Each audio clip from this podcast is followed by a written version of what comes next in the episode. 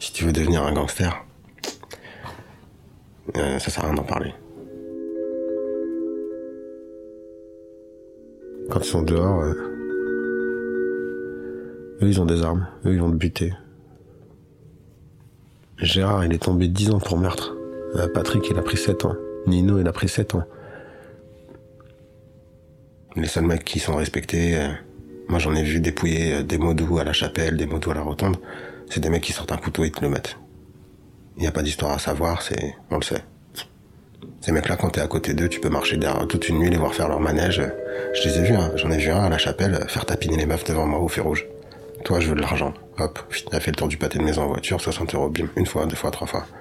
Après, on est passé devant les mots doux, il les a pris un par un. Toi, je veux ça, toi, je veux ça, toi, t'as un, je veux ça, toi, demain, c'est ça. Ce mec-là, euh, là où il dort, il est au fond d'une pièce, il y a 15 mecs euh, qui dorment sur les lits avant lui et tout le monde le protège, hein, parce que dès qu'il sort chez lui, il est en danger.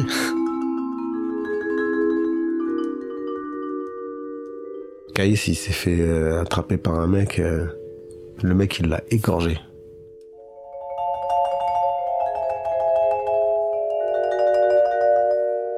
Il y a mon pote Moussa qui est arrivé. Il lui a mis un foulard sur le, sur le cou. Le gars l'a regardé, a tenu le foulard sur sa gorge et il lui a dit Il est où le mec qui m'a fait ça? Il a été lui couper les ligaments, lui, euh, lui couper l'artère fémorale. Voilà. Faut en vouloir quand même pour se faire égorger, se remettre debout et aller, euh, aller découper le mec qui vient de te faire ça. Pour un territoire, hein. pour savoir qu'est-ce qui va dealer ici.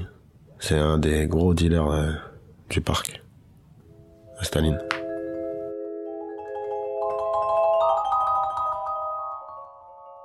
En un an, il a pris tout le terrain. En un an, tout seul, un bonhomme. Et il fait 1m60. hein.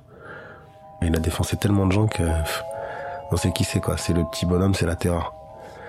Lui, au bled, il a son grand frère. Son grand frère, il connaît les familles des gens qui sont à Paris. Si tu fais des conneries à Paris, il y a son frère au bled. Attention. Voilà. Très dangereux. Très, très dangereux. Moi, je t'en parle, mais... Je le connais, je connais sa meuf. euh, je sais où il vit, mais...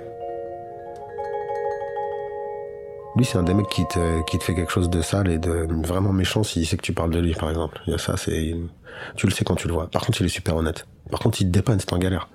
Par contre, euh, il te ramène de la bouffe. Et, voilà. Moi, je m'en fous, il saura jamais que c'est moi qui ai parlé.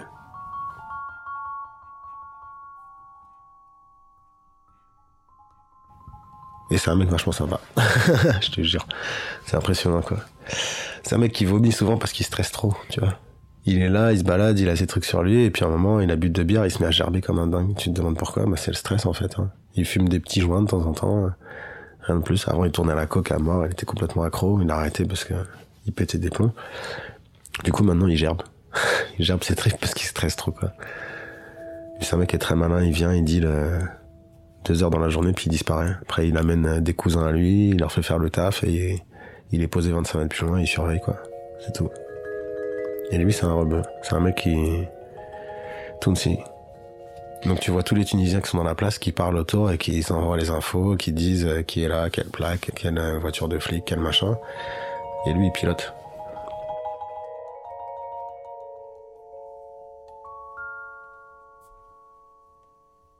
Bah, si tu veux, il reste, euh, il reste une grosse équipe de rebeux au parc à Stalingrad. Les rebeux, euh, les rebeux, c'est, c'était avant. C'était plus euh, la grande époque de la goutte d'or, en fait. Barbès, etc. Et ça a été investi euh, par, par toute une communauté nord, en fait. C'est genre les Antillais avec les Antillais, les Africains du Sénégal avec les Africains du Sénégal, les Maliens avec les Maliens. Même s'ils sont tous au même endroit, de toute façon, ils ont chacun leur dialecte, donc euh, quand c'est dans la rue, bah, c'est, c'est une vraie sécurité. À suivre sur arteradio.com. La langue, c'est un vrai secret, quoi. C'est un truc qui protège vraiment.